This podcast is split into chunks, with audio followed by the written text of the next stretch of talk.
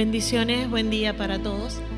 Damos gracias a Dios porque Él nos permite nuevamente estar en su casa, alabar, bendecir su nombre, glorificar su nombre. Damos gloria a Dios por un día más de vida, damos gloria a Dios por un día más en el que su misericordia se ha renovado para con cada uno de nosotros. La misericordia de Dios se renueva cada mañana, dice en su palabra para nosotros. Y en su misericordia tenemos perdón, en su misericordia tenemos paz, en su misericordia tenemos esperanza, en su misericordia tenemos aún salud, sanidad para nuestro cuerpo. En su misericordia tenemos esta nueva oportunidad de acercarnos a Él, de que Él nos escuche, de que Él hoy atienda nuestra voz. Y ya que el Rey de Gloria, el Rey de Reyes, el Señor de Señores nos mira y nos escucha, ¿Qué tal si hoy comenzamos simplemente dándole a Él nuestro agradecimiento? El salmista decía, ¿con qué me presentaré delante de ti, oh Dios? ¿Qué te puedo ofrecer? ¿Qué te puedo dar? Bien sabemos que Dios no necesita absolutamente nada. Nosotros somos los que necesitamos de Él. No hay nada que nosotros le podamos dar a Dios que, que lo pueda hacer más grande o lo pueda hacer más poderoso. Escuche bien el que nosotros le digamos a Dios, Señor, tú eres grande, tú eres poderoso. Eso no lo hace a Él más poderoso. Él es inmutable. Él nunca cambia. Desde la eternidad a la eternidad. Él es el Dios todopoderoso, el gran yo soy. Somos nosotros los que al alabarle a Él, al decirle cuán grande, cuán poderoso eres tú, nos hacemos conscientes de quién es Él y traemos ese reino, ese reino de poder a nuestras vidas. Pero cuando le ofrecemos a Él nuestro regalo de alabanza, de gratitud, sabemos que Él tiene contentamiento, que Él se alegra. Hay una alabanza que dice, gracias Dios, quiero agradecerte, solo agradecerte, solo quiero tomar este momento ahora y decirte gracias. Y cuando las personas que escribieron esta canción y la presentaron en un concierto de alabanza, el director decía que los ángeles alaban y adoran a Dios, pero que nuestra alabanza hace que Dios diga a sus ángeles que hagan silencio para escuchar nuestra alabanza, porque un ángel no ha pecado jamás, porque los ángeles que pecaron fueron expulsados del cielo. Los que están en el cielo todo el tiempo alaban y adoran a Dios y ellos no conocen lo que es el pecado. Pero nosotros que hemos conocido lo que es pecar, somos los que podemos decir, gracias Dios porque me rescataste de ese mal. Gracias Dios porque has librado mi alma de la angustia. El salmista decía, me sacaste del lodo de la desesperación y me pusiste en un lugar espacioso. Y yo hoy doy gracias a Dios porque puedo decir hoy gracias Dios con propiedad. Puedo decir hoy gracias Dios porque me sacaste de la desesperación. Si tú en algún momento de tu vida te sentiste desesperado, angustiado, y hoy tienes la paz de Dios en tu corazón, te invito a que te puedas poner de pie. Si tú en algún momento has estado triste, angustiado y has sentido el abrazo de Dios, te invito a que te coloques sobre tus pies. Si tú en algún momento pudiste reconocer cuán pecador soy, necesito de Dios. Te invito a que te coloques sobre tus pies en esta hora. Y aún si me escuchas a través de este audio, te invito a que detengas por un momento tus pasos. Y si es necesario, pues ponle pausa al audio tómate tu tiempo y vuelve a encenderlo. Y ahora sí, dile gracias Dios. Gracias. Porque perdido estaba yo, en desesperación, en angustia. Y tú me saliste al encuentro con bendiciones de bien. Aleluya. Y por eso hoy me presento delante de ti con humildad, Señor. No porque lo merezca, sino porque tú tuviste misericordia de mí. Hoy me presento delante de ti. no había nada que yo pudiese hacer que me permitiera hoy estar ante tu presencia, Rey eterno. Rey de reyes, Señor de señores. Los reyes de la tierra, los gobernantes de este mundo, no son fáciles de accesar. Nadie se puede presentar ante ellos sin una audiencia previa, sin un permiso. Nadie se puede presentar ante ellos sin una vestimenta adecuada, sin un lenguaje adecuado, sin una postura adecuada. Y es símbolo de respeto. Nosotros nos presentamos ante el Rey de Gloria, ante el Rey de Majestad. Y simplemente te decimos gracias Dios. Gracias por el privilegio por la oportunidad. Gracias. Gracias por concedernos audiencia en tu presencia. Gracias. Gracias por extender tu cetro y salvar nuestra vida.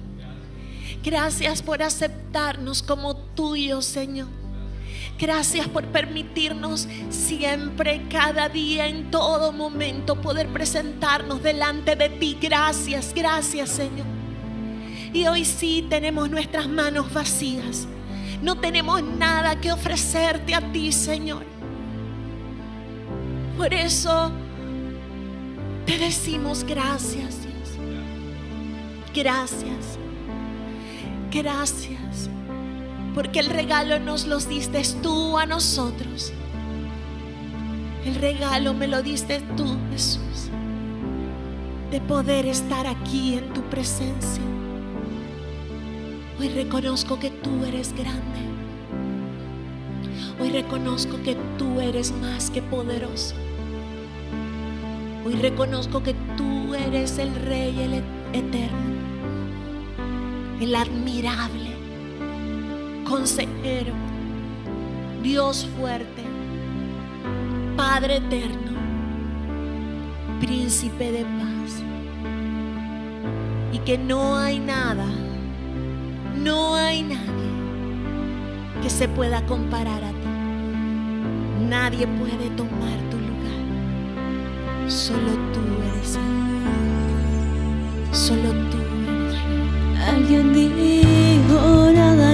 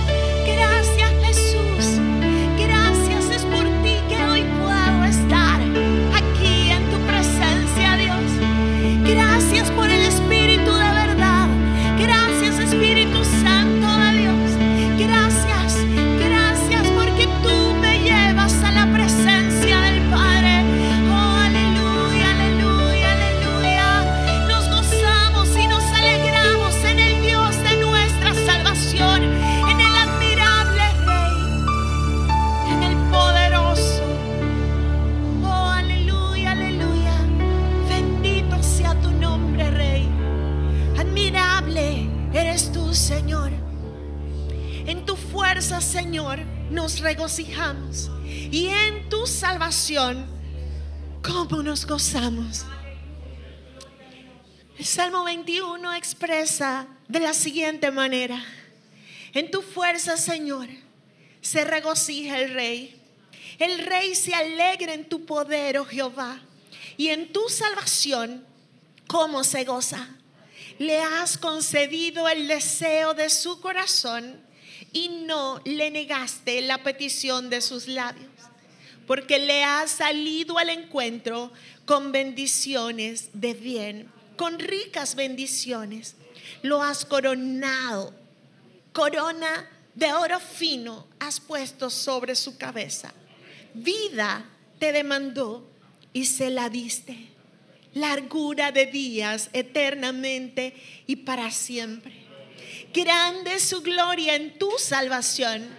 Honra y majestad has puesto sobre él porque lo has bendecido para siempre.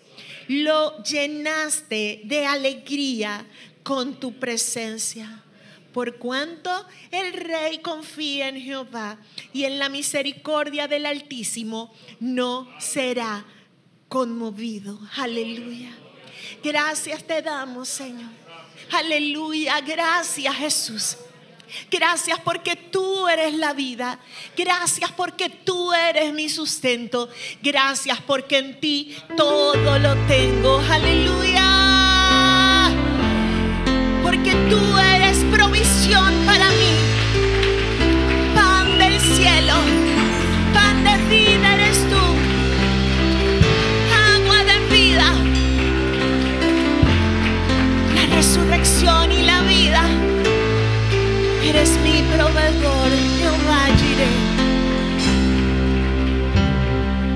Nadie me amará como me amas tú. Nada puede te pueda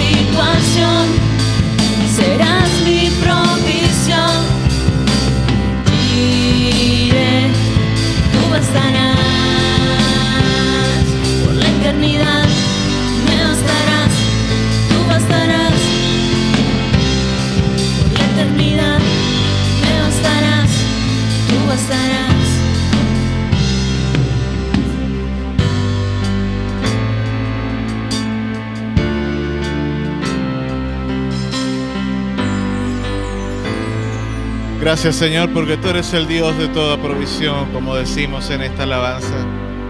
Tú eres el Dios que bastas en todo, porque todo lo suples, Señor. Si aún incluso has suplido para nuestra vida, tú eres el proveedor de nuestra vida. Tú eres el que nos diste la vida en el vientre de nuestras madres. Tú eres el que nos diste la vida, aún incluso cuando estamos perdidos en nuestros delitos y pecados. ¿Cómo entonces no vas a proveer, Señor, para todas nuestras necesidades materiales? Por eso, Padre, hoy, porque entendemos, porque reconocemos que tú eres Jehová Jireh, Jehová proveedor, hoy, Señor, te damos gracias. Te damos gracias, Señor, por todo cuanto nos has provisto conforme tus riquezas en gloria. Gracias por el sustento diario por los alimentos que permites llevar a nuestra mesa, por lo que nos permites aún incluso tal vez almacenar durante varios días, Señor, durante, en, en nuestra nevera, en nuestra despensa. Gracias, Padre, por cada pequeña porción de provisión, desde lo mucho hasta lo más mínimo. Gracias, Padre, porque no hay don perfecto, no hay buena dádiva, no hay nada que podamos percibir, que podamos disfrutar, que no descienda de ti, dice tu palabra, precioso Padre de las luces. Por eso, Padre, hoy, en el nombre de tu Hijo amado Jesús, agradecemos todo cuanto nos provees.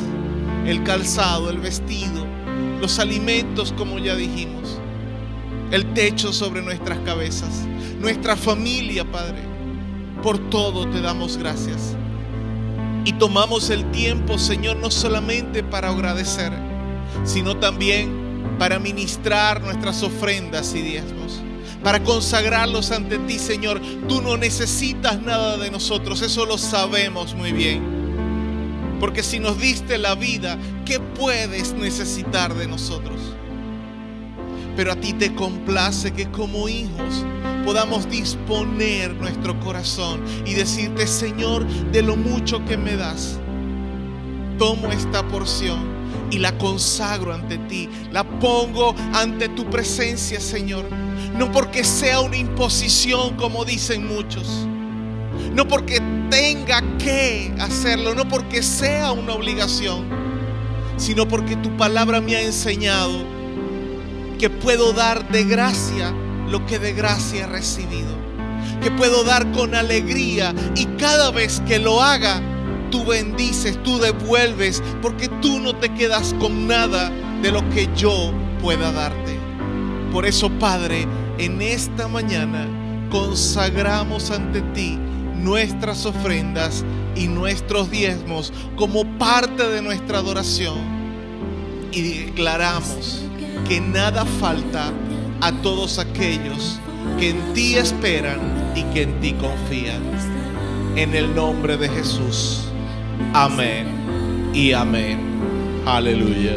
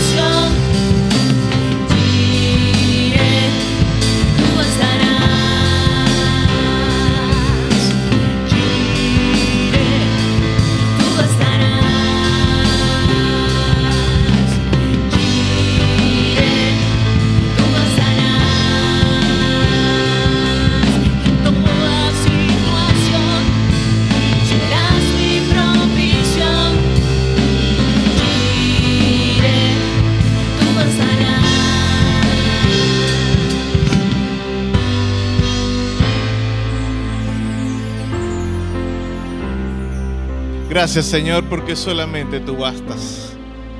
Y en esta mañana Señor, agradecidos estamos de que solo tú bastes para nuestras vidas.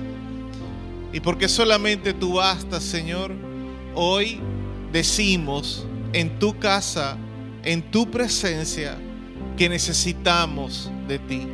Decimos que estamos en esta mañana, en este lugar, con el propósito, Padre, de que tú hables a nuestras vidas, al propósito y al deseo de tu corazón, que podamos ser llevados en la dirección que tú quieres que nosotros caminemos. Corrígenos, Señor, enséñanos. Si hay algo que debemos continuar haciendo o hacerlo con mayor esfuerzo, con mayor dedicación, Señor, habla nuestras vidas en este tiempo. Porque lo cierto es que estamos necesitados de ese consejo eterno tuyo, Señor. De esa dirección perfecta que proviene de ti, Padre de las luces. Ponemos nuestros corazones ante ti con la esperanza, con el anhelo de que tú hables a nuestras vidas. Por Cristo Jesús. Amén y amén. ¿Cuántos dan gloria a Dios? Puede tomar su asiento. La paz de Dios sea derramada en el corazón de cada persona que se encuentra en esta mañana, en este lugar. ¿Cuántos pueden decir amén? En esta mañana he cedido la oportunidad de traer el mensaje de la palabra a nuestro hermano Giovanni. Mientras él se acerca, Usted le dé un fuerte aplauso al Señor. Aleluya.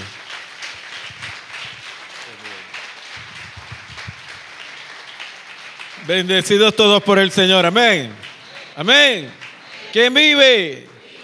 Vamos a arrancar este año con, ganas, con, con muchas expectativas, ¿no?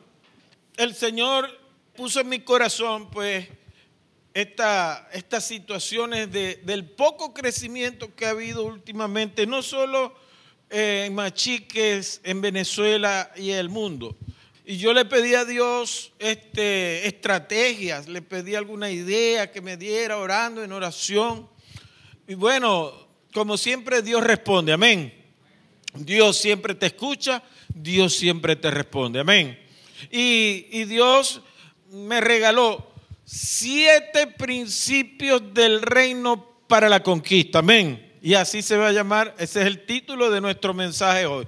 Siete principios para la conquista. Amén. Estos principios son un poco complejos, ¿no? O sea, quiero que entienda esto. En el poco tiempo que tenemos no, no podemos. De estos, de estos principios bíblicos, de cada uno de ellos, escúcheme bien, porque quiero que abra su mente, su corazón y los que van a anotar, anoten, porque de cada principio de esto se puede hacer una conferencia fácilmente, de cada uno, imagínese usted.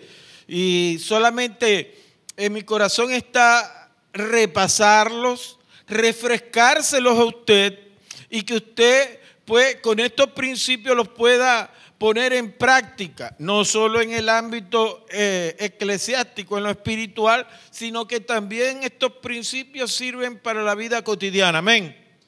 Y son muy importantes.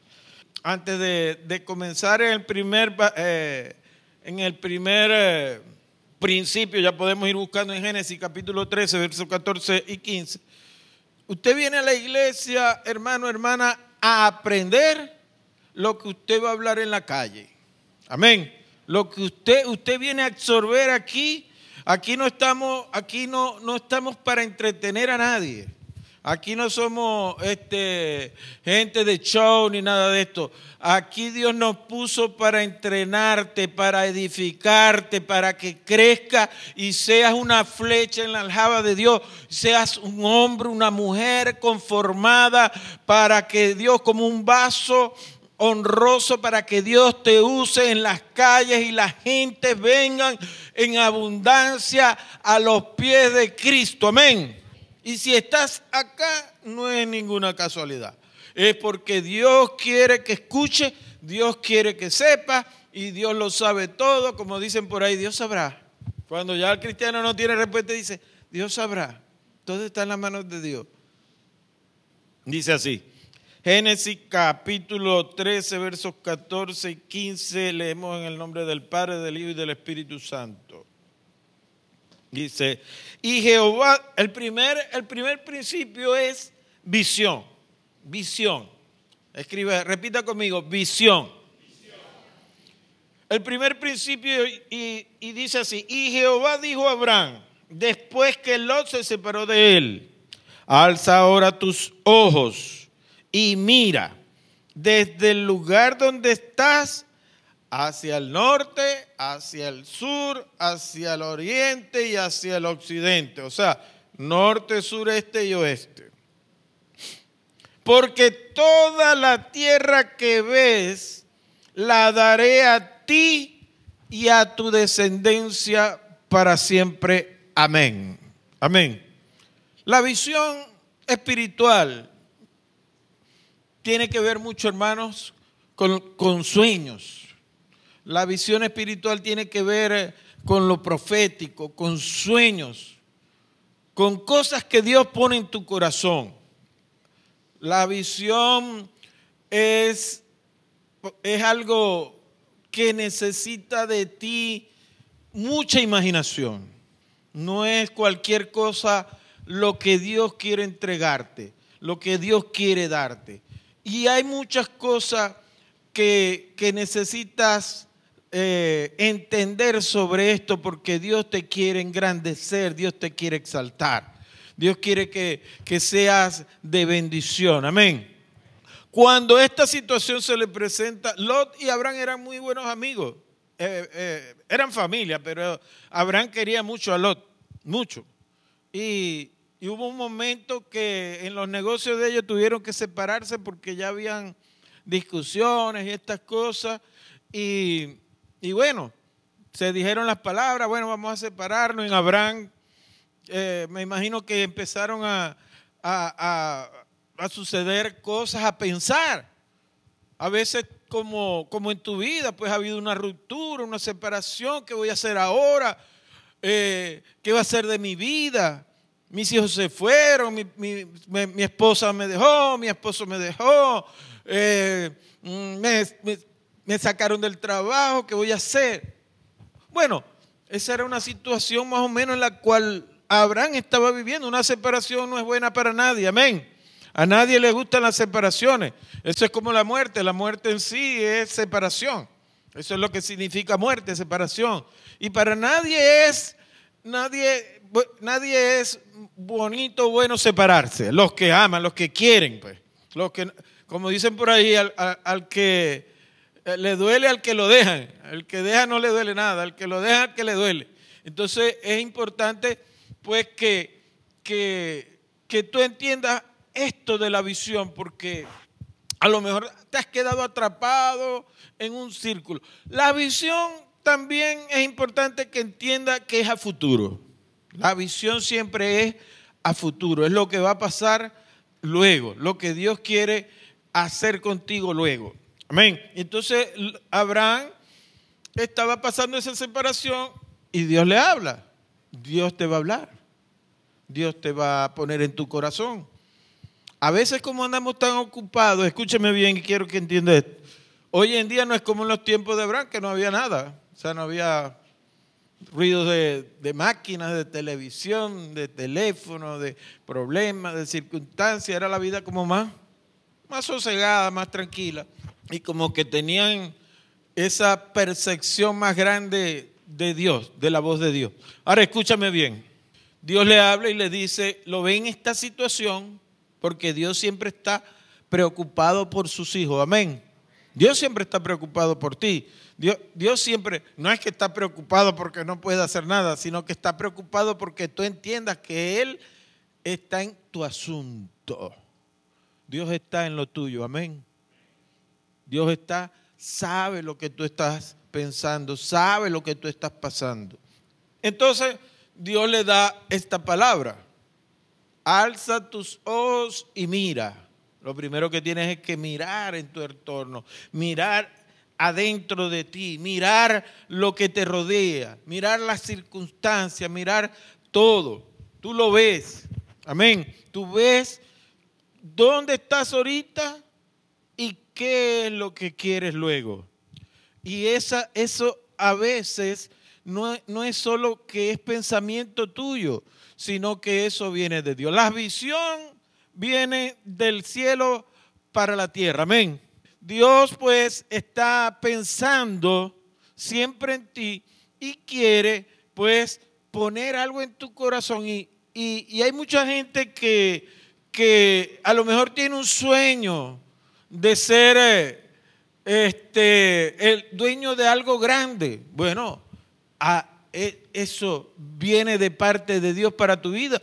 A lo mejor tú eres cristiano y dices, Oye, yo quiero poner un centro de adicción. A... Eso lo piensas tú. Yo quiero poner un centro de ayuda para los que están en las drogas, para sacarlos de las drogas. Y tú piensas, no, después dices, no, eso es muy grande, yo no, no puedo con eso, no.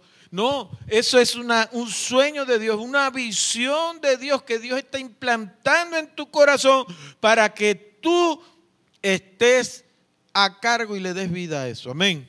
Para que tú tomes posesión de eso. Ahora la visión, como te digo, es a futuro. ¿Ok? Vamos a buscar Proverbio 29, 18. Y antes de eso te voy a, te voy a decir lo que dice el diccionario. El diccionario dice de visión. Escucha bien. Imagen que de manera sobrenatural se percibe por el sentido de la vista o por representación imaginativa. Escucha bien dejarse llevar mucho de su imaginación, creyendo lo que no hay. Escucha, creyendo lo que no hay. Después dice, conocimiento claro e inmediato sin raciocinio. ¿Ok? Cuando eso, esos sueños de Dios. Ahora escúchame, vamos a estar claros. Este, tú eres un hijo de Dios, una hija de Dios los sueños que, Dios va a poner en, en, ti y los sueños y las visiones que son de Dios son de acuerdo al orden celestial, al orden divino. Nada va a ir en contra de nadie. Nada, nada de los sueños y las visiones de Dios van a atentar contra la vida de nadie, sino que van a ir a favor. Van a ir es para que aumentar, escúchame bien, la obra del Señor y tu vida también. Porque es un beneficio de la, de la visión. La visión te bendice a ti, pero también bendice a los demás. Amén. Escúchame bien, la visión es para tu bendición y para los demás.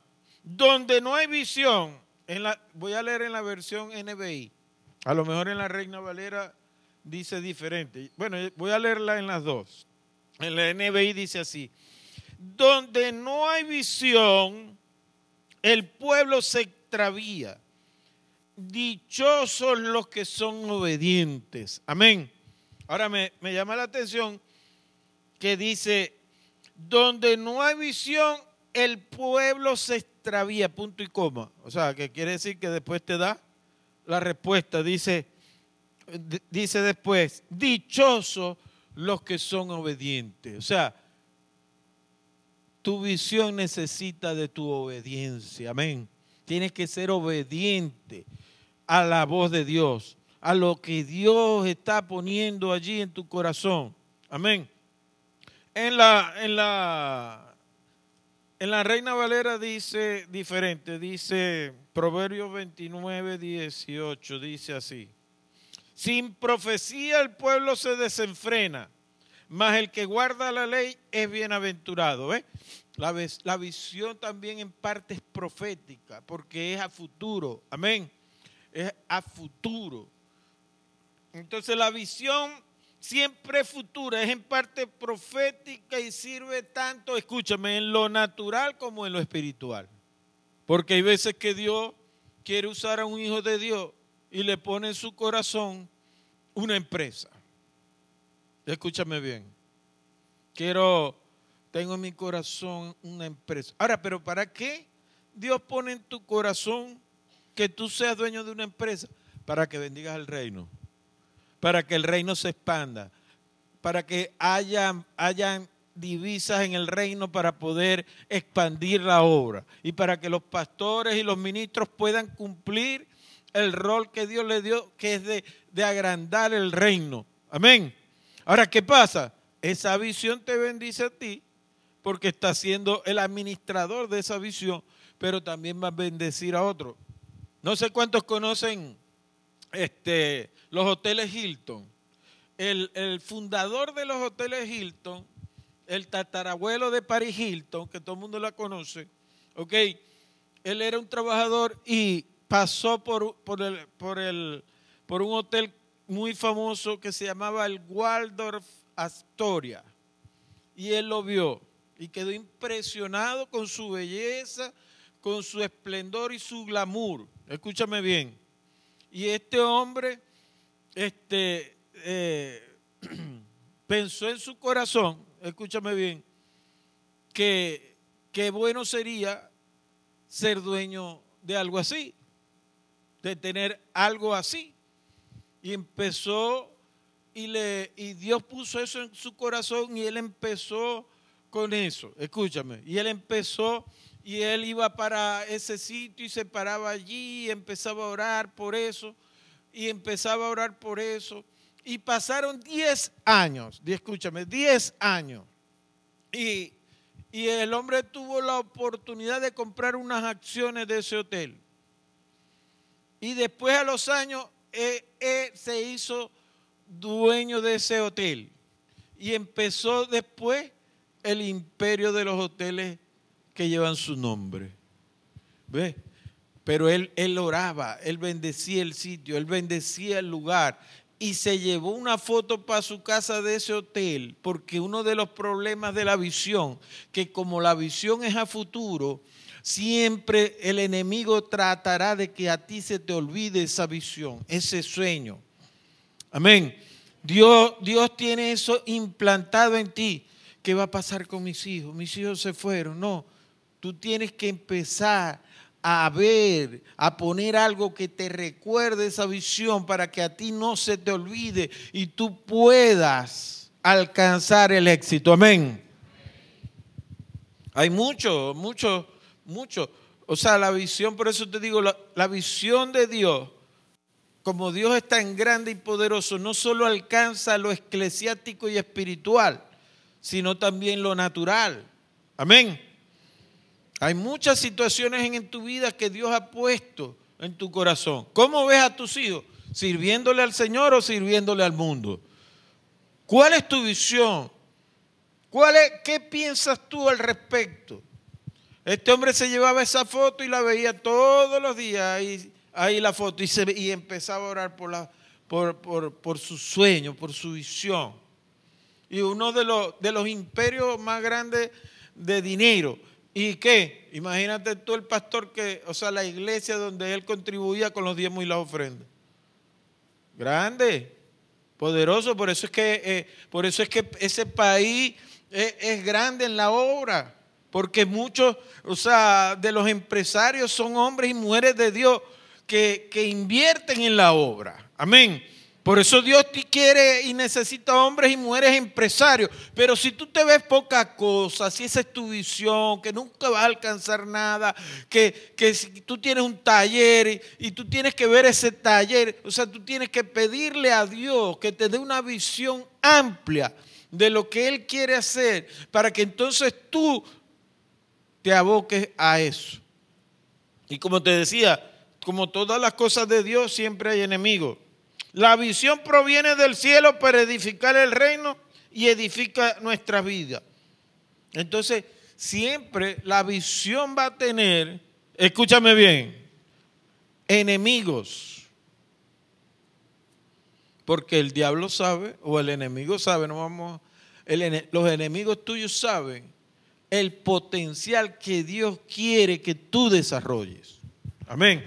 Ahora, también en lo eclesiástico tú te puedes ver como un gran ministro, quieres ir a las naciones, quieres eh, predicarle a la gente, quieren que, quiere, quiere, quiere ser un gran pastor, quiere ser, eh, bueno, si quiere ser un gran pastor, pre pregúntele al pastor nuestro primero las circunstancias para que, para que vea. Pero la visión es crecer, hermano. Amén. Acuérdese de Abraham. ¿Qué le dijo Dios? Levanta los ojos y mira. Al norte, al sur, al este y al oeste. ¿Hasta dónde te alcanza la visión tuya? ¿Hasta dónde quieres llegar? ¿Qué quieres mirar? ¿Miras los problemas o miras el futuro con Dios que es provisorio? ¿Quieres estar encerrado en un círculo que te diga siempre todos los días tú no vas a poder, no lo vas a lograr, no lo vas a alcanzar? ¿O vas a estar en las visiones de Dios que te dicen que Él va a hacer una cosa nueva, que va a hacer de ti una mujer, un hombre grande, que Él, que tú eres bendecido, que las bendiciones te van a perseguir? Amén. ¿Sí o no? Dice la Biblia que las bendiciones te van a perseguir. Entonces, ¿por qué andas atrás de las bendiciones? Las bendiciones de Dios te van a perseguir. ¿Cuántos dicen amén? Y lo cantamos. Por eso es que todo esto aquí, el entorno de la iglesia, te recuerda a ti las visiones de Dios. Todas esas canciones es para recordarte que Dios está en esto. Amén. ¿Cómo ves tu matrimonio? ¿Por el suelo lo ves de, ser más bien de bendiciones para, para bendecir a otros matrimonios para que crezcan? ¿Cómo ves, ¿Cómo ves tu vida con tus hijos? ¿Hasta dónde llega tu visión, tu alcance? Solo, solo alcanzas a ver la, la dificultad económica cuando Dios es un Dios de abundancia. Amén. Cuando tú diezmas y ofrendas, la Biblia dice que, que Él va a estar ahí, que va a sobreabundar. ¿Sí o no? ¿Sí o no? Esa es la visión de Dios. La visión de Dios es amplia para tu negocio, para tu vida.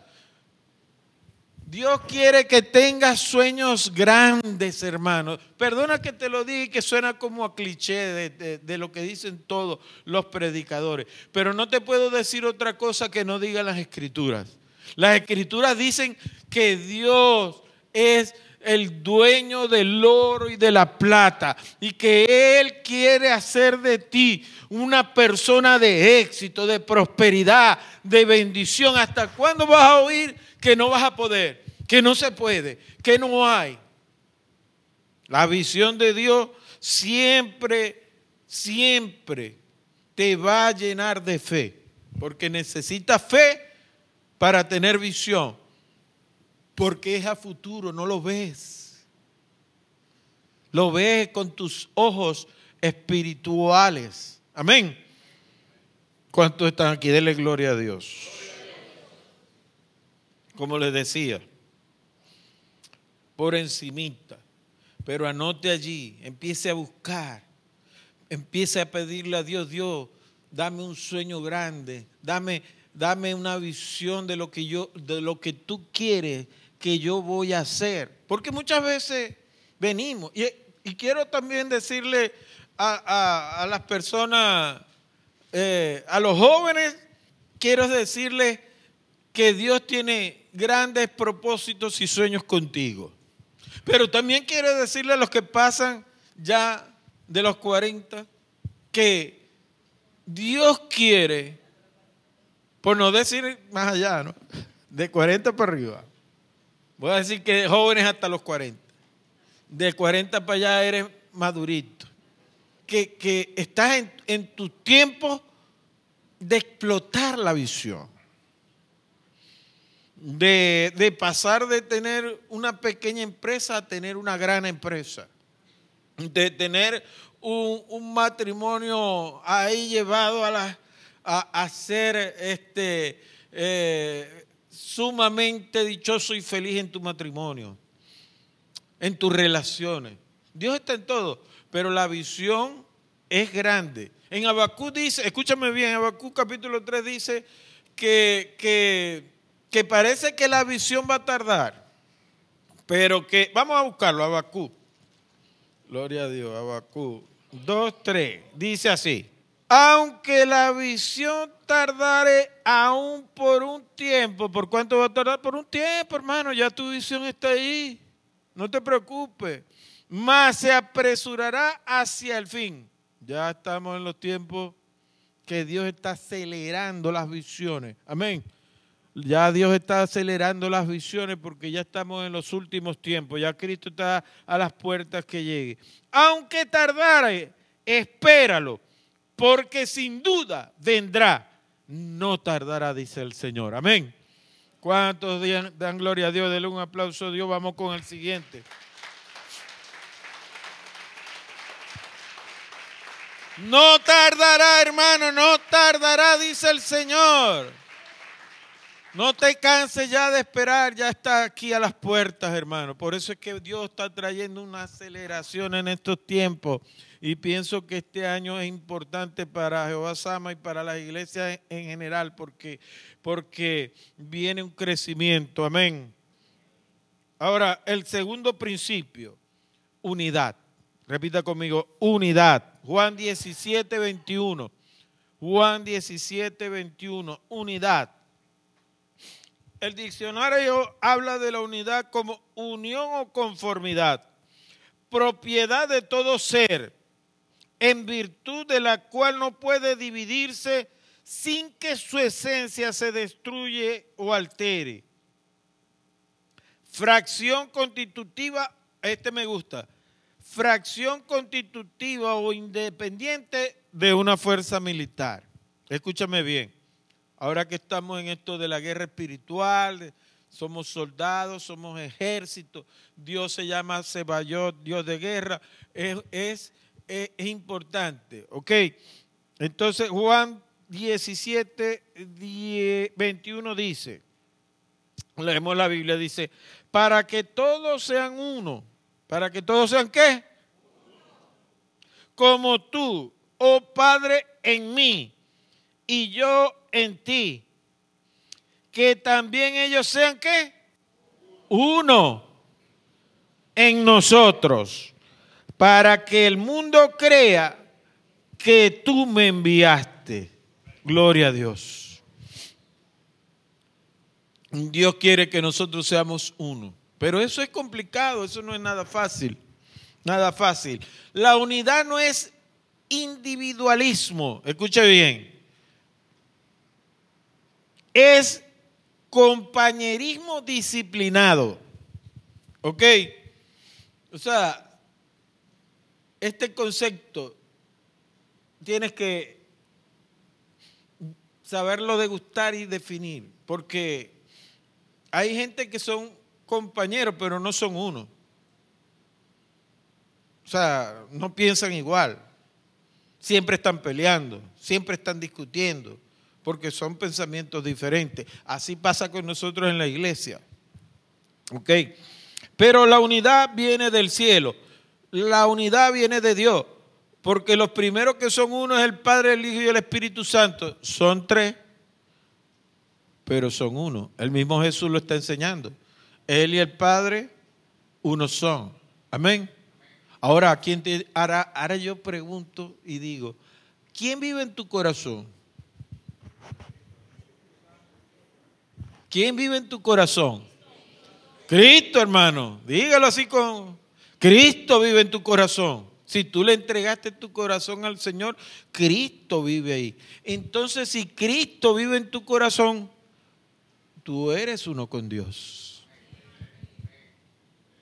Fíjate que las cosas cambian cuando tú lo ves desde ese punto de vista, de esa perspectiva. Tú piensas que estás solo, que estás triste, que estás abatido, que nadie te quiere, que nadie te entiende, que nadie te comprende.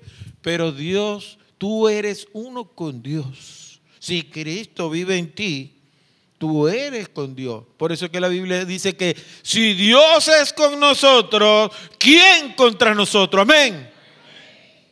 Entonces, Viene gente a atacarte, viene gente a calumniarte, viene gente a, hacer de ti, a, a dar paso contigo. No, Dios está conmigo.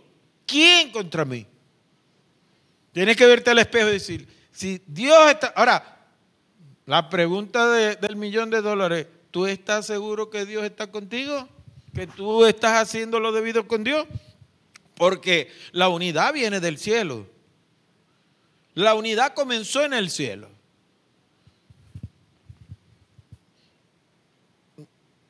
Dios es un ser trino, pero no hay ninguna división en ellos.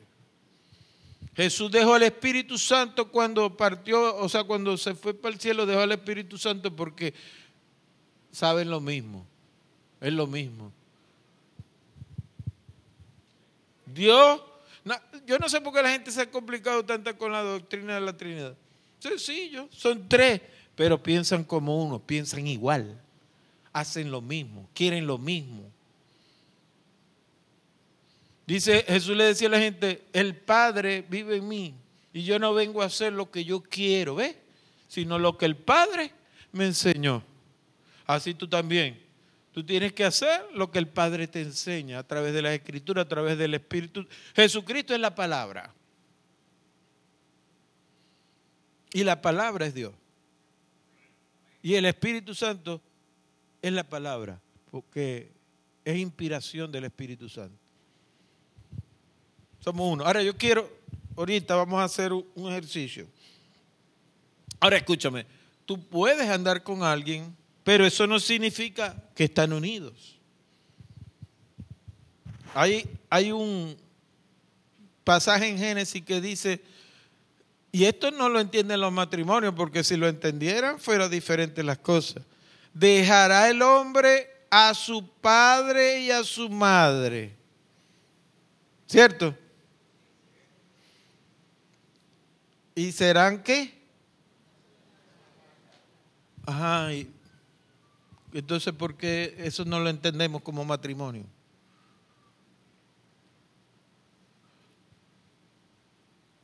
De dos,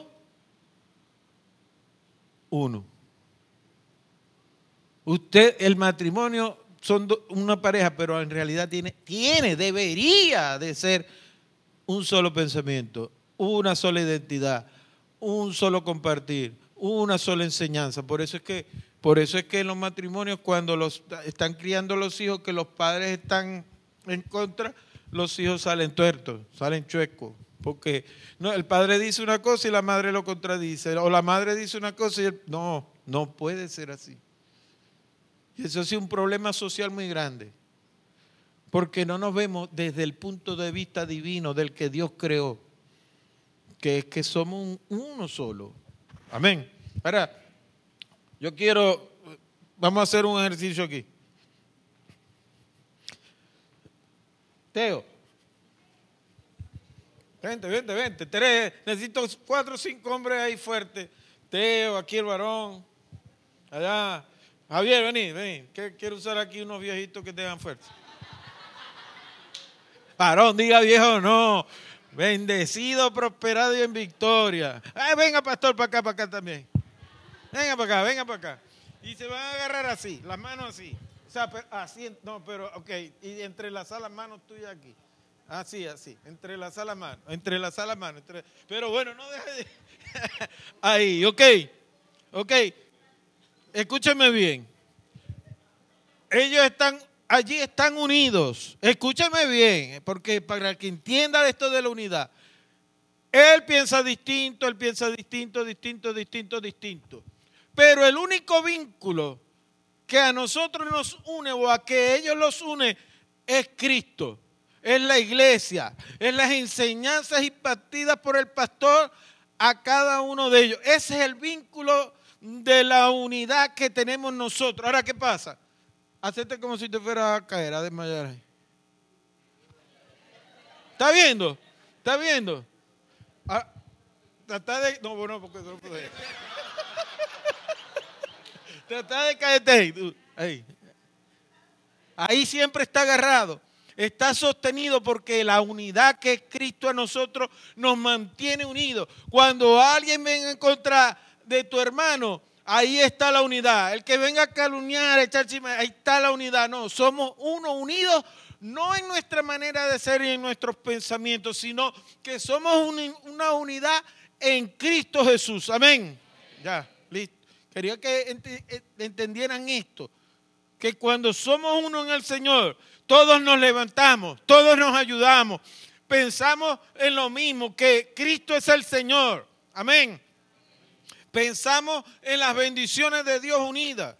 Ahora, en las doctrinas sanas apostólicas que enseñamos aquí, Eso nos une porque puede venir una falsa doctrina en un pensamiento de, cualquier hermano por X o por Y, por estar escuchando gente, y viene eso en contra de la unidad, romper. El enemigo, el enemigo es, odia la unidad en la iglesia. Quiere romper los vínculos de la iglesia para que la iglesia no crezca, no se reproduzca. Y usted tiene que entender que ese animal es a muerte con la iglesia. Todo lo que sucede aquí, todo lo que pasa aquí, Él no quiere que suceda. Por eso Él va a venir en contra de la unidad. Por eso te decía, tú puedes ser amigo de alguien, tú puedes caminar con alguien, tú puedes hacer vida, pero no son uno porque piensan diferente.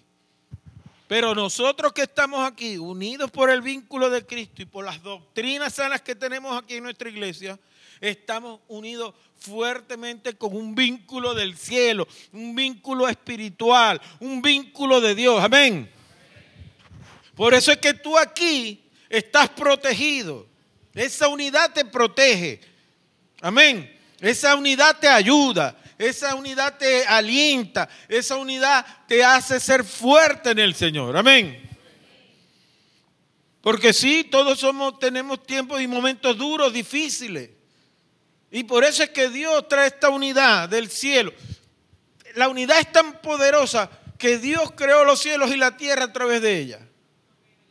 Padre, Hijo y Espíritu Santo estaban allí, al unísono creando, haciendo. La gente, yo tengo una teoría que la gente dice, no, que Dios hizo todo en seis días, pero esto es tan complejo que la Biblia después dice que para Dios un año es como mil días y mil días, eh, que un año es como, un día es como mil años y mil años como un día. Yo creo que, que, que, le tardó más de un día, es, es mi opinión muy personal.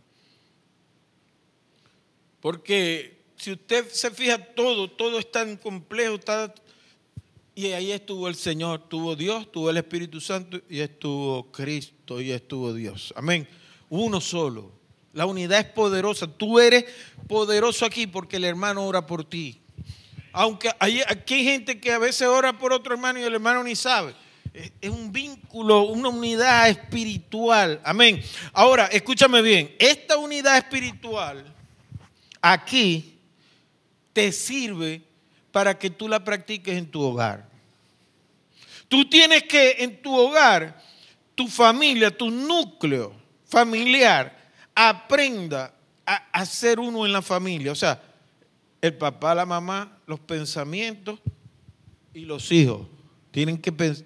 Si cuando viene un pensamiento diferente en los hijos o en alguien de la casa, eh, no, nosotros no pensamos así, nosotros pensamos eh, así como Dios dijo, como Dios quiere, como Dios manda. Amén. Claro, todo hay que orar, conversar, nada es a lo impuesto. ¿Ok? Nada, nada, nada en el Señor es a lo macho, todo es visión, unidad, oración. Por eso es que la Biblia nos enseña, todo lo puedo en Cristo que me fortalece. Amén.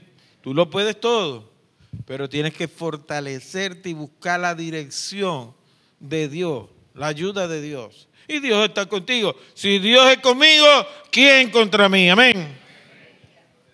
Entonces continuamos. Efesios 4:13. Aleluya. Dice, rápido para los que anotan, los que buscan, Efesios 4:13. Vamos a ponernos activos. Dice, hasta que todos lleguemos a la unidad de la fe. Aleluya. Hasta que todos, repita conmigo, todos, lleguemos a la unidad de la fe y del conocimiento del Hijo de Dios. ¿Ok? Escúcheme, hay cosas que solo pasan cuando estamos unidos. No es que en Estados Unidos, no. Cuando estamos unidos. No es que las cosas pasan solo en Estados Unidos, sino hay cosas que pasan cuando juntos, estamos juntos, cuando estamos unidos. Por ejemplo, el aposento alto. Estaban unidos esperando que llegar a la promesa del Señor. Amén. Hay cosas espirituales que pasan solo cuando estamos juntos. Gloria a Dios. Por ejemplo, la vigilia. Pasó, pasaron cosas espectaculares, sobrenaturales. Estábamos qué? Unidos, juntos. Todos estamos esperando algo del Señor. Amén. Las expectativas vienen cuando estamos unidos. Si Jesús hubiese andado solo, escúcheme, no hubiera logrado alcanzar que la iglesia llegara hoy hasta donde ha llegado. Si hubiera estado solo, individualismo. ¿Ok? No, yo voy solo a predicar en la calle, por eso es que Jesús es, tan vivo, Jesús sabe todo. ¿Manda de qué? De dos en dos. ¿Por qué? Porque la Biblia dice que dos son mejor que uno. Porque si uno se cae, el otro qué? Lo levanta. ¿Ok? Mientras uno está hablando, el otro está orando. Por eso es que van de dos en dos. Pero están en lo mismo, unidos. Unidos en un propósito. Cuando salen de dos en dos, salen a predicar la palabra unidos por el vínculo de Cristo, que es el Espíritu Santo, que ellos van a lograr conseguir las vidas. Amén. Saludos cordiales al equipo de evangelismo de Oasama, que ya vamos a arrancar ya prontito. Amén. Ok. Entonces, Jesús no hubiera alcanzado eso, pero ¿qué pasó? Él tuvo que disciplinar a sus seguidores a ser uno con Él, a tener la mente de Él. Ah, por eso es que la Biblia dice que tú tienes la mente de Cristo. ¿De qué? No tienes la mente de Teodoro, no tienes la mente de Giovanni. La Biblia no dice que tienes la mente del pastor, que tienes la mente de Cristo, porque en la mente de Cristo existe estos principios eh, de la unidad, de ser uno, de no andar hablando más del Oh, es imposible que tú estés hablando mal o que te caiga mal un hermano, porque eres uno. Si te cae mal un hermano, te tienes que caer mal tú mismo. ¿Me estás entendiendo? Si a un hermano te cae mal, te estás cayendo tú mismo mal, porque eres uno. Eso, es lo que pasa en los matrimonios también. Esto de, de la unidad tiene que ver mucho con el matrimonio porque son uno solo. Entonces, cuando el marido habla de la esposa, está hablando de él. Cuando la mujer habla mal del esposo, está hablando mal de ella. Porque son uno solo. Pero tienen que entenderlo, hay que aplicarlo, hay que digerirlo, hay que, hay que, saber que estamos en, somos uno. Amén. Por eso cuando tú escuchas que alguien está hablando mal de un hermano, empieza, ay sí, pero yo creo que sí. Él te comporta, no hermano, no, no me hables mal. No me hables mal porque él y yo somos uno. Creemos lo mismo, estamos en la iglesia, somos unidos por, el Espíritu Santo. Él tiene a Cristo en su corazón, yo tengo eh, a Cristo en mi corazón. No me hable, no lo quiero saber. Esa es la actitud del que vive en unidad. Amén. Muchos hablan de los ministros, de los pastores, de los líderes. No, que, que así, que así, que que así, que no. No, la unidad te enseña a ti que estamos en común en el mismo propósito. ¿Cuál es el propósito? Que Machique sea para Cristo, que el municipio sea de Cristo, que el Estado sea de Cristo, que el país sea de Cristo y que las naciones sean de Cristo. ¿Sí o no? Dale un aplauso al Señor.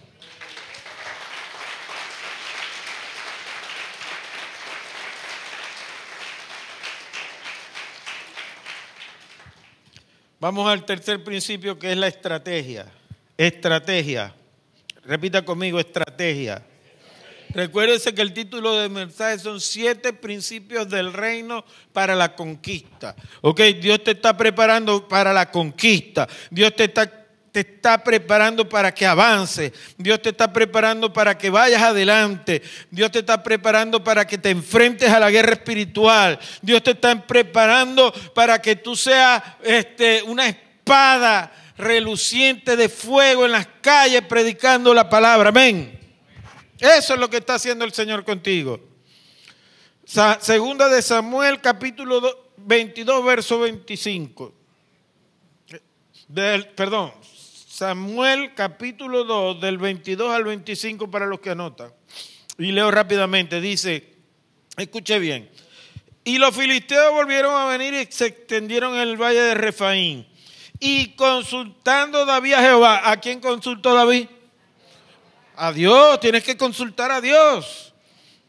Él le respondió, no suba, sino rodéalos. Escúchame, ¿quién respondió? Dios le respondió.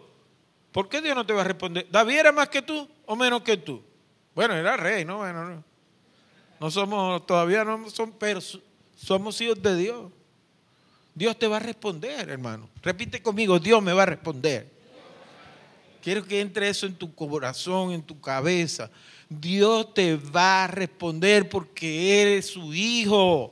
Y, nosotros siendo palos malos padres le respondemos aunque sea las malas a nuestros hijos. Dios, Dios es un Padre bueno. Dios te va a responder a todas tus dudas, a todas tus preguntas. Pero tienes que ser diferente.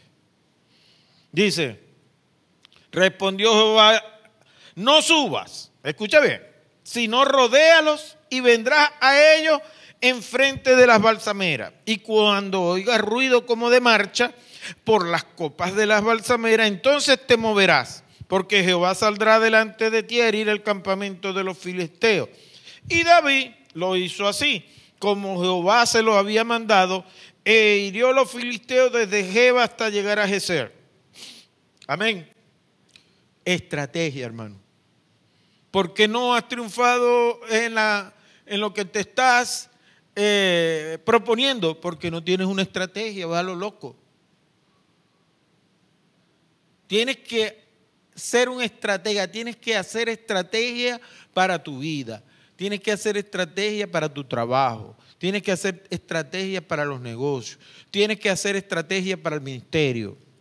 Escúchame, muchas veces hacemos o pedimos dirección a Dios, pero no oímos lo que Él tiene que decirnos para que lo hagamos. Y entonces salimos, oramos. Mucha gente, Señor, yo quiero hacer este negocio, voy, voy a hacerlo, voy. ¿eh? y vas a lo loco. No escucha lo que Dios te tiene que decir, cómo tienes que hacer, cómo te tienes que meter, para dónde tienes que ir, cuánto tiempo tienes que esperar. Ok, diccionario dice, arte de dirigir las operaciones militares. Ay, ay, ay. Trazado para dirigir un asunto. Conjunto de las reglas que aseguran una decisión óptima en cada momento. ¿Te dice algo de eso de la estrategia? ¿Cómo le voy a hablar a fulanito? No, mira que tú tienes que arrepentirte porque si no te vas a morir. No, estrategia, hermano.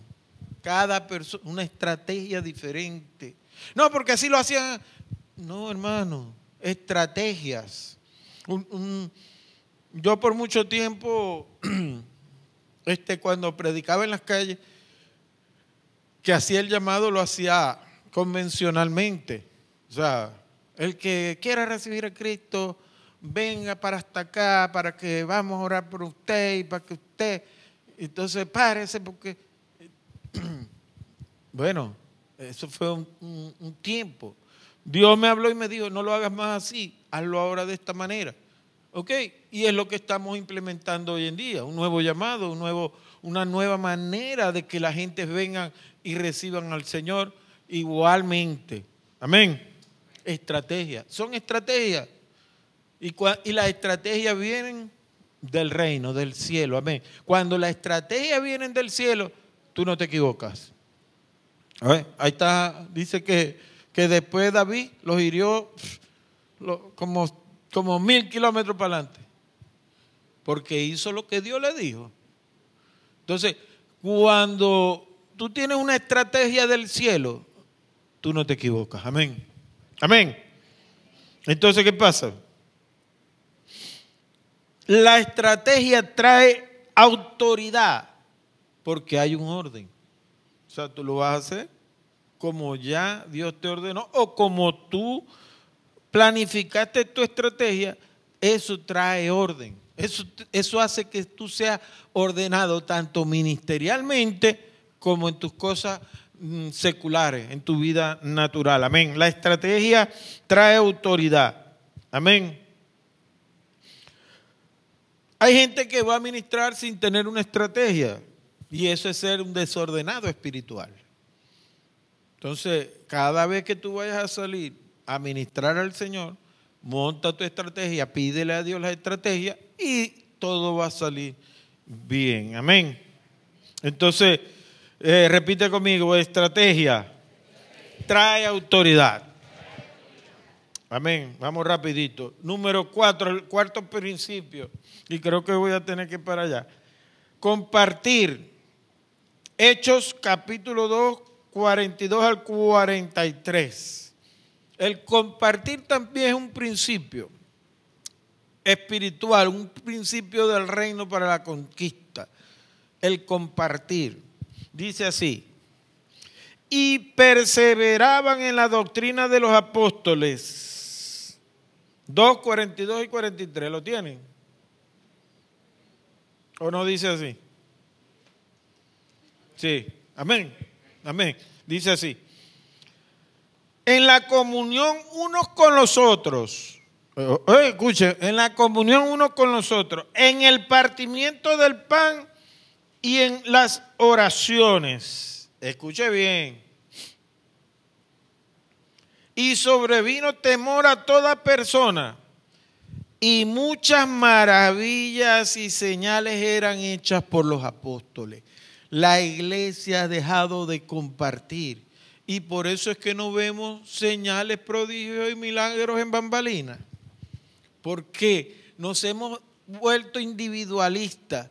El momento que vivimos nos ha hecho este, quedarnos solamente, nos reunimos los domingos acá.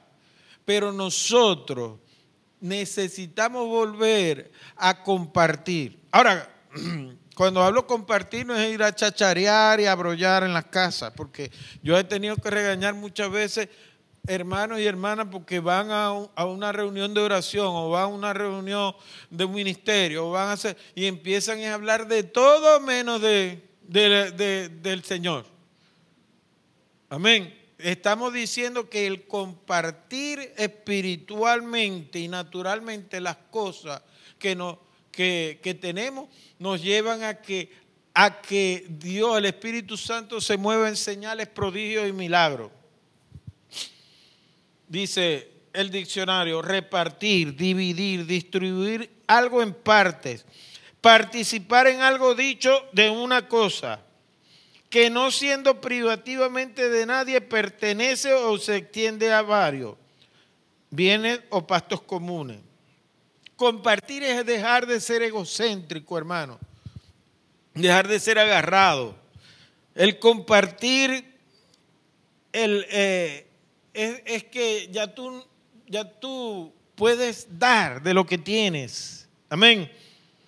El egocéntrico solo piensa en satisfacer sus necesidades. ¿Ok? Ahora,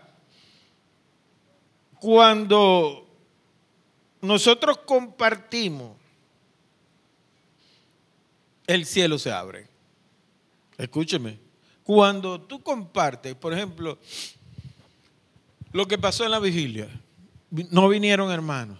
Tú decides, se le voy a hablar con hermana que no pudo ir, voy a voy a ir para allá, me llevo, yo, yo me llevo un pancito, ella tiene allá café, hablamos de lo que sucedió, compartimos la palabra, Dios me dio esta palabra, varón, ¿qué le parece? Eso es compartir, hermano. Eso hace el vínculo de la unidad más fuerte, el que tú compartas lo que tú tienes. Ahora hoy en día, no, no, no, no me alcanza para nada. ¿Cómo le voy a dar un pan a ese hermano? No, no, no, después me quedo yo sin un pan. Cuando la Biblia dice que si tú das, te van a dar medida buena, remecida, apretada y rebosante. Amén. Entre tú más des, más vas a recibir. Lo que pasa es que el mundo te ha hecho creer que si tú das, te vas a quedar pelado. Pero el reino no es así, el reino es al revés. El reino es entre tú más des, más vas a recibir. ¿Sí o no? Si no, Dios es embustero. Dice que el que, si tú das abundantemente, vas a recibir abundantemente. ¿Sí o no? Entonces, hermano, comparte. Y no solo es compartir el pan natural, ¿ok? Sino la palabra. Porque no solo de pan vive el hombre, sino de toda palabra que sale de Dios. Tienes que compartir la palabra que Dios te dio. De bendición, no para, no para, no para discutir ni contender. Varón, me dio, Dios me dio esta palabra esta madrugada. ¿Qué te parece? ¿Ves? Y a lo mejor allí pasan grandes cosas.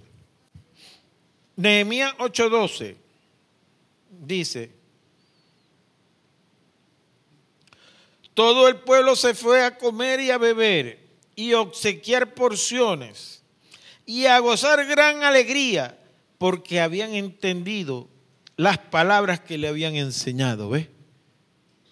Una palabra que te llega a ti, tú la compartes con alegría, con gozo, con hermanos. Hermano, venga, vamos a tomar un café y vamos a hablar de esta palabra. ¿Qué le parece? Estaba leyendo y de pronto vi esto aquí, me, me impresionó. Tienes que tener amigos espirituales, amigos de Dios, no solo amigos del mundo. ¿Ok? Ahora, si tú no compartes, escúchame, si tú no compartes con tus hermanos espirituales, escúchame esto, mucho menos vas a compartir con la gente del mundo las cosas de Dios. Porque eso es una práctica, ¿ok? Tú empiezas a compartir con los hermanos, empiezas a compartir con el uno. Entonces empiezas a compartir con, la gente. Eh, Oye, varón, venga, vamos, eh, varona, vamos a, leer este pasaje aquí. Mira lo que dice aquí la Biblia, lo, acabo de leer. ¿Ves? Si tú no compartes con tus hermanos, ¿cómo vas a compartir con la gente del mundo?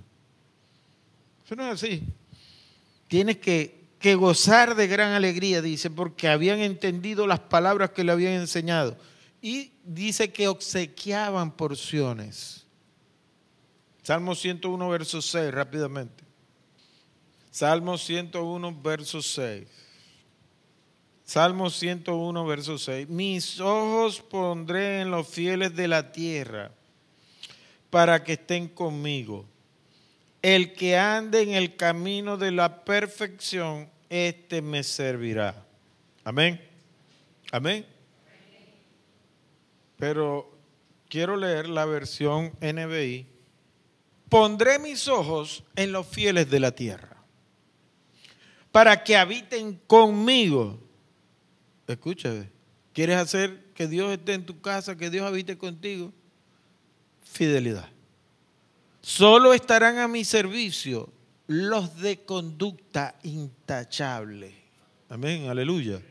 Hay gente que va a ministrar, hay gente que va, pero son, son infieles. Eso, ahí no pasa nada. Escúchame bien. Así es.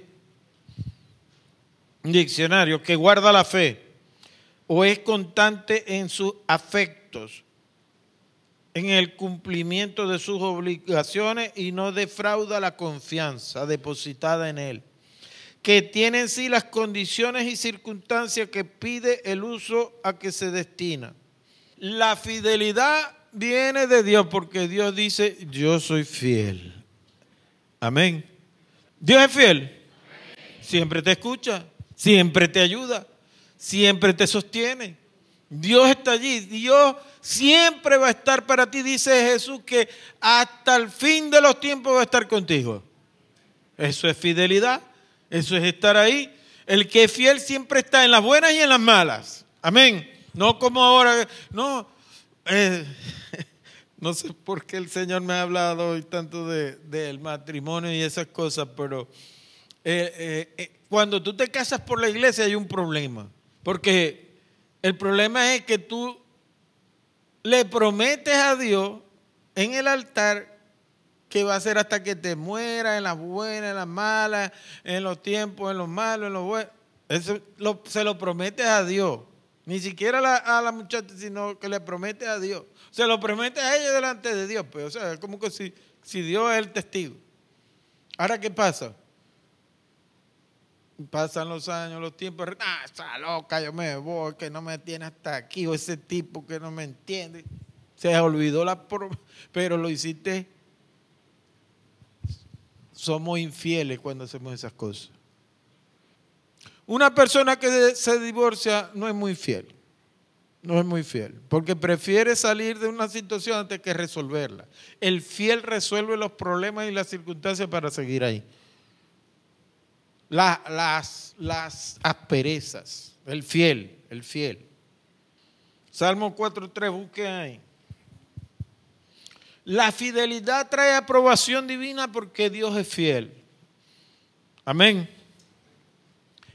Es un atributo de Dios. ¿Y a quién tienes tú en tu corazón? Vuelvo para el asunto. A Cristo. Amén. Tú deberías de ser un hombre y una mujer fiel. Amén. Voy a decir esto sin que me quede nada por dentro. Los que se van de una iglesia para otra sin decirle nada a los pastores y, se van para otro lado y, otros más allá que todavía tienen las cachazas más grandes de abrir una iglesia, que se van en división y se llevan una gente o así no se lleven nadie sin decirle al pastor los planes que tienen o a Dios o, o a- o al presbiterio o a la gente, son unos infieles. Y eso no va a echar para adelante nunca, nunca. Porque son infieles. Y Dios es fiel, pues. Y si Dios es fiel, Dios va a andar con un infiel. No. El que se va de una iglesia para otra iglesia sin decirle nada a las autoridades de la iglesia es un infiel. Porque el fiel va y pone sus cosas delante. Bueno, esa es una persona fiel. O me voy porque me queda lejos, porque no, porque no lo aguanto, por lo que sea. Pero ese es el fiel.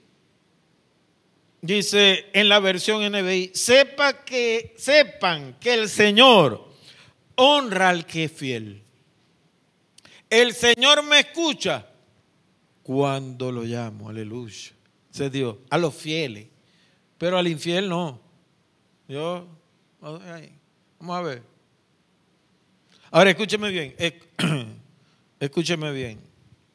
La fidelidad o el ser fiel tú naces con eso. O eres fiel de corazón, porque eso es del corazón, la fidelidad. O eres fiel de corazón o no lo eres.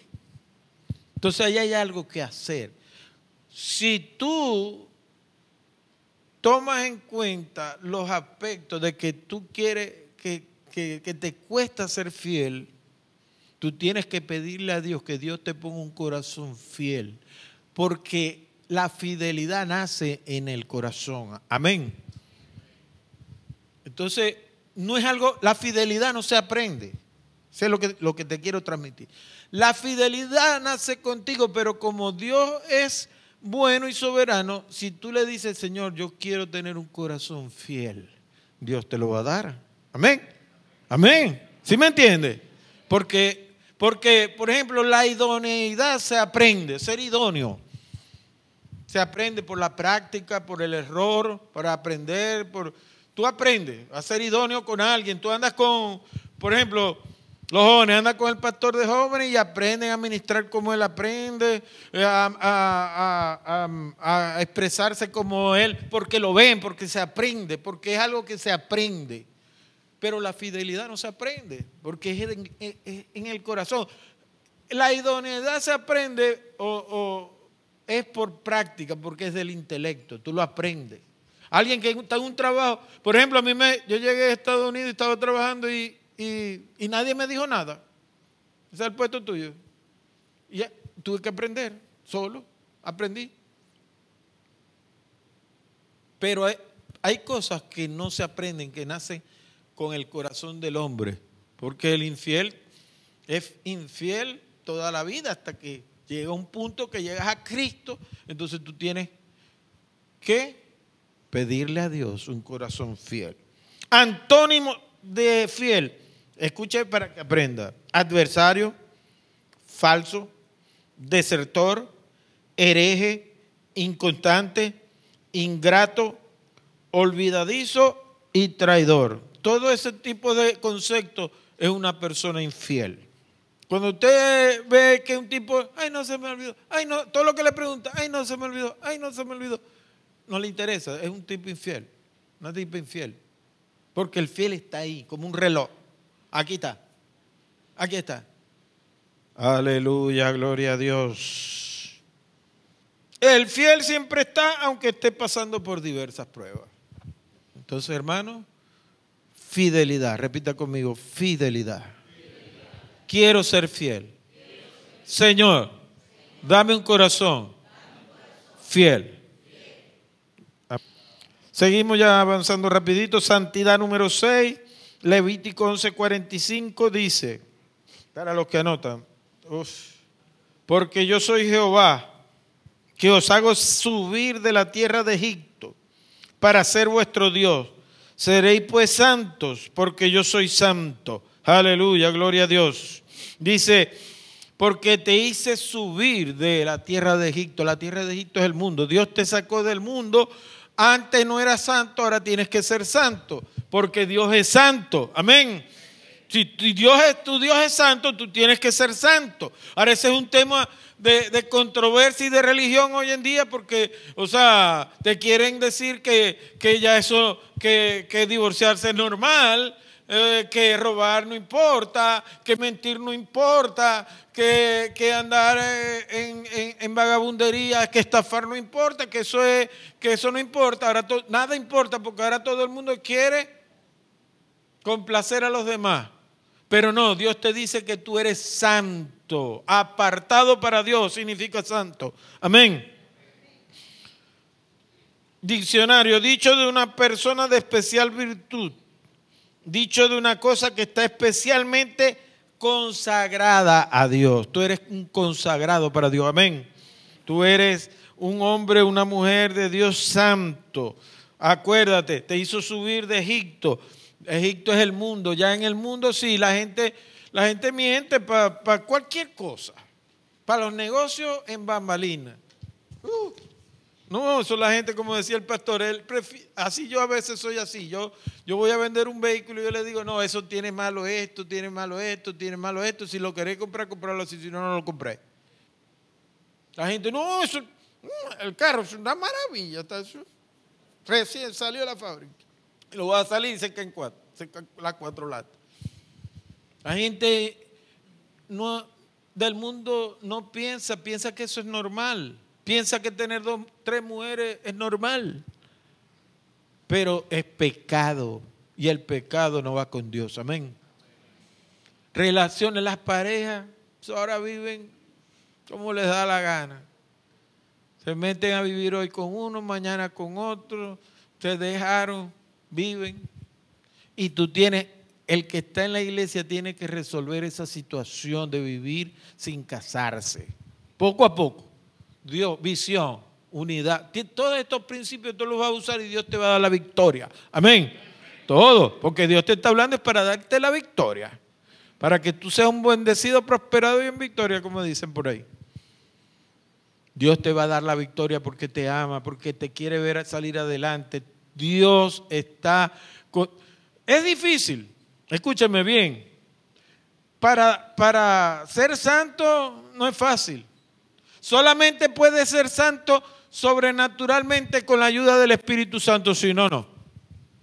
Por eso es que tu conexión con la iglesia, con los hermanos, con Dios tiene que ser fuerte, porque Dios te va a ayudar a salir de la situación. Amén. Porque Él es el primero interesado en que tú seas santo para poderte usar. Tú tienes muchos talentos y la gente desecha a la gente.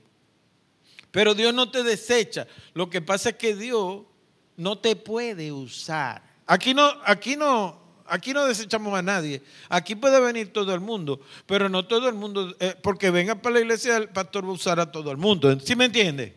Tú tienes que resolver tus asuntos para que Dios te use. Gloria a Dios. Dios te va a dar la victoria. Amén. Dios te va a dar la victoria. Segunda de Corintios 7:1. Así que, amados, puesto que tenemos tales promesas, limpiémonos de toda contaminación de carne y de espíritu. O sea, hay dos tipos de contaminación. En el espíritu también hay contaminaciones para que sepan, ¿no? malas doctrinas, malas enseñanzas, malas mañas. Gloria a Dios. Perfeccionando la santidad en el temor de Dios. La santidad se perfecciona. Nadie, nadie, todos los que estamos aquí cometemos errores, falta, nadie lo sabe todo. Pero Dios bendice al que se esfuerza por hacer las cosas bien. Amén. A lo mejor, o sea, tú te estás esforzando por hacerlo, Dios lo ve, Dios no te va a desechar por eso. Ok, te va a ayudar, te va a dar, pero tienes que tener todos los principios, la estrategia, la unidad. Poner en la unidad, tú pones a orar a la gente por el asunto para que te salga bien. Amén. Primera de Tesalonicenses, capítulo 4, verso 7 al 8 dice, pues no nos ha llamado Dios a inmundicia, sino a santificación. Así que el que desecha esto no desecha a hombre, sino a Dios, quien también nos dio al Espíritu Santo. Amén. Cuando tú no quieres cambiar, cuando tú no quieres arreglar tu, tu temperamento, porque escúchame bien, hay muchas cosas. No es solo pecar de, adulterio y fornicación, porque eso es lo que se ve y la gente es lo que ve más. Pero hay mucho orgullo, altivez de corazón, hay malos deseos, avaricia. Hay muchas cosas, muchas. Cada, cada quien cogíamos de una pata, pero Dios ve el esfuerzo que tú estás haciendo y Dios te ayuda. Amén. Y, las fuerzas sobrenaturales van a venir a ti para que tú hagas lo correcto y Dios te empiece a usar. Amén. La santidad es pureza a grosso modo porque somos templos de Dios. Amén. La santidad religiosa te acusa, pero más bien la santidad es un tema liberador. Amén. Cuando Dios te, te dice que seas santo, Dios te está libertando de todas las inmundicias de Egipto, del mundo. Amén. Dios camina con gente que se esfuerza en agradarle. Amén. Por eso es que este, a veces no entendemos como gente que ha andado en tantas cosas malas. Después, después anda predicando el Evangelio. Amén. Anda haciéndolo bien. Entonces la gente dice, ve, porque ahora hay un ataque por los medios terrible contra los cristianos, contra el Evangelio y todo lo que diga Cristo. Eh, después de que era tal, ahora es evangélica. Ah, después que era tal, ahora es evangélico. Chacho. Pero eso, eso lo hace la santidad. No se puede ser santo sin pedirle a Dios fuerzas sobrenaturales. Y el último principio, porque rapidito, es el trabajo. Primera de Corintios 15, 58. Así que hermanos míos, amados, estad firmes y constantes creciendo en la obra del Señor Crecimiento, año 2024, creciendo, amén. Creciendo, creciendo siempre. O sea, es un mandato del Señor, no es que tal, creciendo. En la obra del Señor, siempre. Eso es lo bueno de la Biblia, que te da tus batuquiones, siempre, creciendo. Hermano, vamos a buscar a fulano, vamos a ir a predicar, vamos allá. Amén. Dice sabiendo que vuestro trabajo en el Señor no es vano. No puede ser exitoso si no hay trabajo. Pregúntenle a quien quiera que tenga éxito. No puedes ser exitoso sin trabajo. El trabajo es un diseño celestial del reino. Amén. Génesis 2.15.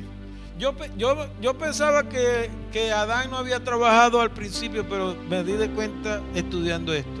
Dice así, antes de que Adán pecara, dice, tomó pues Jehová Dios al hombre y lo puso en el huerto de Edén para que lo labrara y lo guardase. ¿Eh? Después fue que le produjo espinos y cardo y era más difícil fuera del Edén. Pero en el Edén ya Adán trabajaba. Amén. Amén. Yo decía a la gente, no, Adán tenía toda la mano y todo. No, también tenía su trabajo. Porque Dios trabaja hasta hoy. Amén. Juan 5.17 dice, para los que anotan, Juan 5, 17. Y Jesús le respondió, mi padre hasta ahora trabaja. Y yo trabajo, dice Jesús. ¿Ve? Y el que no trabaja, que no coma. Amén. ¿Y qué pasa con, con el trabajo en los cristianos? Antes, diccionario. Acción y, y efecto de elaborar. Intentar conseguir algo generalmente con esfuerzo. ¿Ok? El trabajo en la vida diaria es necesario para mantener la obra de Dios. Escúcheme. Pero los cristianos que trabajan obligados no son bendecidos. El cristiano que trabaja obligado no es bendecido. Porque Dios quiere, al contrario, que cuando tú trabajes, prácticamente tú te encargues, o sea, confíen en ti a plenitud. Porque lo hacen mal. ¿Ok? ¿Por qué lo hacen mal? Colosenses 3:23. Rápidamente, ya terminamos. Y todo lo que hagáis, hacerlo de corazón, ¿ves? Por eso que le digo que el, el que va a trabajar solamente pensando que el trabajo es un auxilio, una necesidad obligada, nunca va a avanzar. Nunca. Siempre va a ver el trabajo como un fastidio. Pero no, Dios te tiene trabajando es para que ayudes en la obra, para que seas bendecido y para que el reino se establezca en los trabajos y sean sanos. Amén. Dice, y todo lo que hagáis, y todo lo que hagáis, hacedlo de corazón, como para el Señor y no para los hombres, sabiendo que del Señor recibiréis la recompensa, hermano. Entonces cuando tú vas a un trabajo, por eso es que yo veo, o sea, fastidio para a trabajar y hacen mal las cosas y por eso no son bendecidos. El cristiano tiene que ir a tomar posesión del trabajo y a orar en ese trabajo y que les vaya bien ese trabajo, esa empresa, para que a él le vaya bien y no lo vayan a cortar. Proverbios 24:10 y terminamos con esto.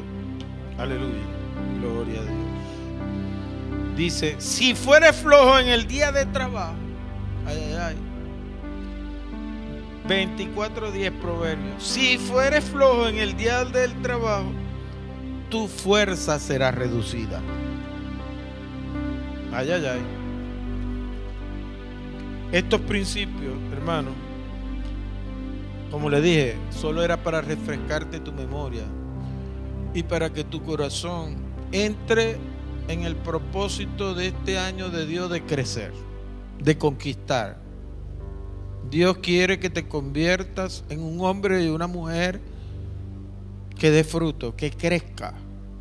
No puedes seguir siendo un cristiano apático, que no le importa el crecimiento de la iglesia y de la obra. Y no es por decir, porque mucho se ha dicho.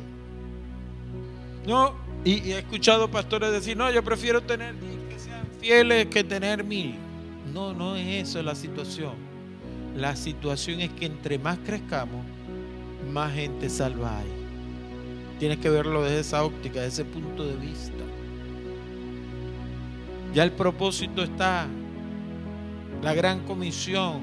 Ir y predicar el Evangelio a toda criatura. La edad que tenga. 50, 60, 70. Mira, entre más años tengas, más tienes que predicar porque entonces te estás ganando más coronas en el cielo. Más almas te estás ganando. Entre más años tengas, más tienes que predicar. Porque te estás abriendo un canal allá a Dios, que Dios te dé la mano y te diga, ven hijo bien fiel, ven, entra al reino, en mucho te pondré. Eso tienes que entenderlo. Antes de terminar, no puedo terminar sin, sin hacer el llamado a que recibas al Señor. Si quieres recibir a Cristo en tu corazón, allí donde estás, cierra tus ojos y repite conmigo, Señor Jesús, en esta mañana confieso mis pecados delante de ti y te pido que me inscriba mi nombre en el libro de la vida. Te doy gracias, Señor, por permitirme reconciliarme contigo en esta mañana. Y quiero que nunca borres mi nombre del libro de la vida. Gloria a Dios. Si hiciste esta oración conmigo, ya tienes entrada al reino de los cielos. Cuando termine la reunión, acércate a una, al pastor y le dices que tú entregaste tu vida a Cristo para que te entreguen todo, toda la documentación y los folletos para que comiences tu nueva vida en el Señor. Amén. Ahora ustedes pónganse de pie, vamos a orar. Oh, aleluya, aleluya, aleluya, aleluya. Gloria a Dios. Vamos a hacer algo esta mañana. Tómate de la mano con el que tienes al lado. En señal de unidad.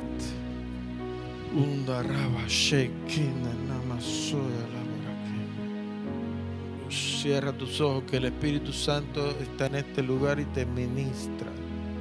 Oh, gloria, gloria, gloria, gloria, gloria. Esa mano tomada representa el Espíritu Santo de Dios que te toma de la mano y te dice que Él está contigo en esta mañana. Uh. Cierra tus ojos. Cierra tus ojos. Aleluya. Cierra tus ojos. Los que estén enfermos, sí les voy a pedir que por favor pasen hasta acá adelante. Oh, gloria a Dios. El que quiera, vamos a estar orando por sanidad. Pero no te, no te sueltes ahí. El otro sigan unidos allí. Estamos en unidad, creyendo que Dios está en este lugar. Y la Biblia dice que donde están dos o tres reunidos en el nombre de Él. Si estás enfermo, pasa para acá. Los demás allí, porque tu unión allí donde tú estás va a hacer que sucedan cosas. Porque si Dios está en este lugar, so, cosas van a suceder. Aleluya. Santo el Señor, aleluya. Shamara, Gloria. Cierra tus ojos. Cierra tus ojos, cierra tus ojos, cierra tus ojos. Olvídate de tu toda oración. El Espíritu de Dios está aquí. Me Está das este lugar, libertad, A tu lado, allí está. me envuelves. Aquí está Dios, aquí está Dios. Santo. canción. Canción de protección sobre todo mal. Temores ya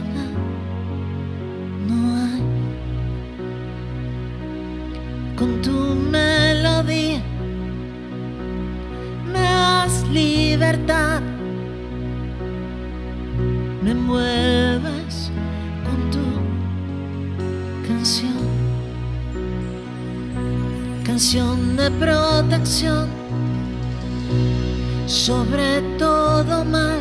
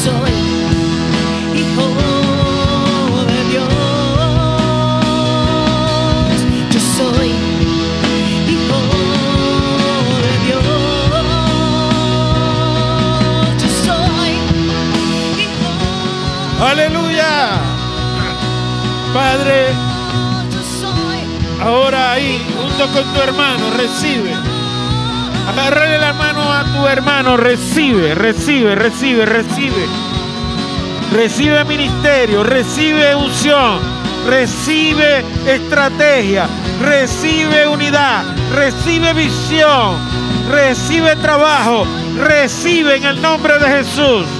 En el nombre de Jesús. En el nombre de Jesús. Recibe en el nombre de Jesús. Más, más.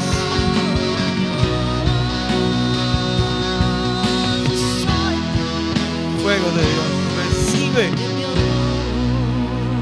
nuevas fuerzas como las del búfalo. Recibe allá, tú. Recibe, recibe, recibe, recibe. Aleluya. Fidelidad. Recibe, recibe, recibe. Dios te está impartiendo el Espíritu Santo para que seas un hombre, una mujer de Dios y empieces a conquistar esta ciudad para el Señor. Aleluya. Dele un aplauso al Señor. Cristo vive.